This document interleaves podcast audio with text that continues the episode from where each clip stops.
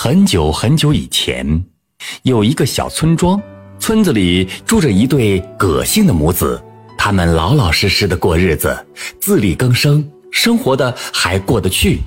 转眼间，小葛已经是十六岁的大男孩，人长得结实壮硕，每天努力砍柴工作，再将木柴挑到城里去卖，换来的钱全都孝敬母亲。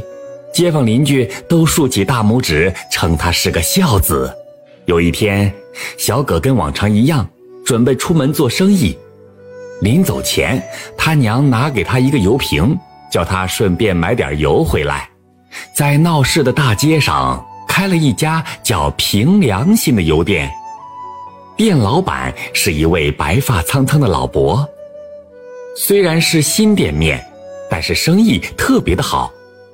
除了它油质的色香味样样俱全之外，还有一个奇特的原因，那就是老板在店门口挂了一个油钱箱，客人买多少油就放多少钱，一切全凭买主自己的良心，老板从不过问。买油的人中，大多是少付钱多舀油的，有的人呢，干脆分文不付。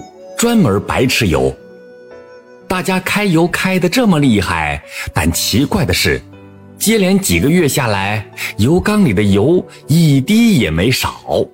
小葛卖完了木柴，来到了平良心油店，看到大家都是自己动手舀油投钱，于是他就将今天卖柴所赚来的二十文钱全部投进油钱箱，然后舀了满满一瓶油。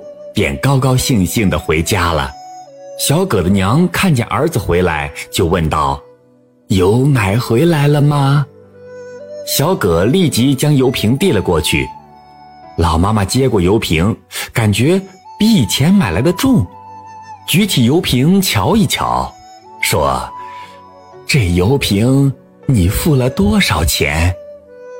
小葛回答说：“二十文钱。”老妈妈觉得有点奇怪，便重新称重量、估价钱，算一算，发现儿子多拿了五文钱的油，于是就对儿子说：“人家店老板一把年纪了，就靠卖油为生，年轻人不但不体谅，怎么反倒去贪小便宜呢？”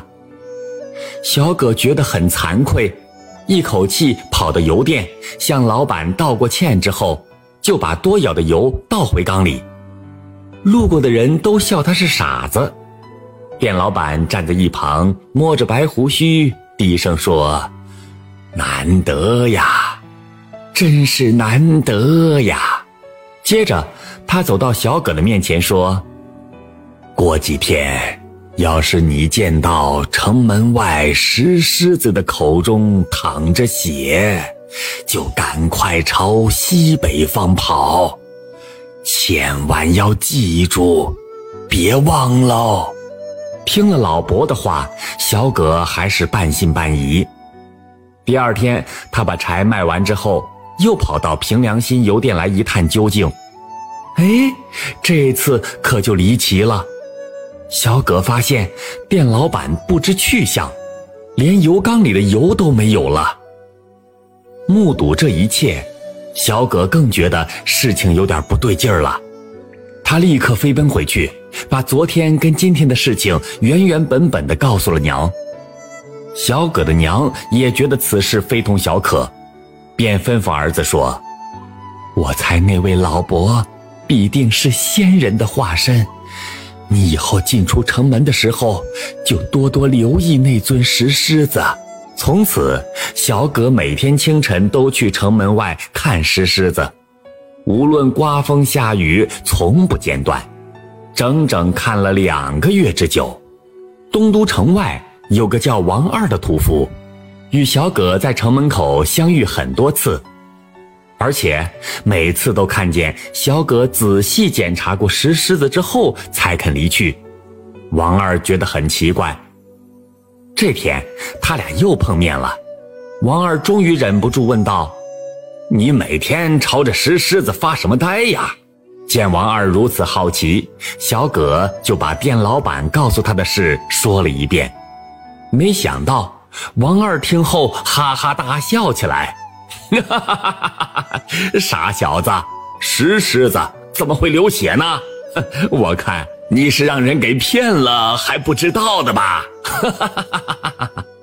隔天，王二又挑着肉蛋准备进城，突然间风雨交加。雨越下越大，王二没办法，只好躲到城门下躲雨。看见立在一旁的石狮子，他又想起小葛的话，不禁扑哧一笑：“呵 呵反正也挺无聊，我就来捉弄捉弄这个傻小子。”王二得意地说着，于是他从箩筐里拿出一罐猪血，倒进石狮子的口中。石狮子的嘴巴立刻鲜血直流。就在这个时候，小葛冒着风雨朝石狮子跑过来，王二急忙挑起担子躲在城门下偷看。当小葛看见石狮子的口中淌着血时，立刻惊叫了一声，就没命的朝原路急奔回去。王二看见小葛那副着急的模样，笑得肚子都疼了。小葛跑回家，急忙把石狮子口吐鲜血的事情告诉了娘，又到处通知左邻右舍赶紧逃。有些人听到石狮子流血的事，都觉得好笑，懒得理他，还取笑他是笨蛋疯子。但也有些人认为小葛为人忠厚，从不说谎，就忙着打包行李，跟着小葛一同朝西北方逃去。雨越下越大。风越刮越猛，小葛背着母亲，带着乡人，马不停蹄地赶路。当他们走到离城不远的地方，突然听到一声巨响，大伙急忙回头一看，偌大的一座东都城，在短短的几秒之内就完全坍塌了。小葛他们往四周一瞧。竟全是白茫茫的大海，只有他们歇息的地方仍然安然无恙。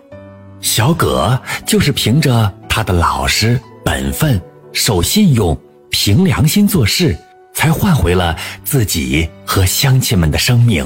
听说听完故事，点赞加关注的朋友们，身体会越来越好，财源会越来越广进，家庭。会越来越和谐。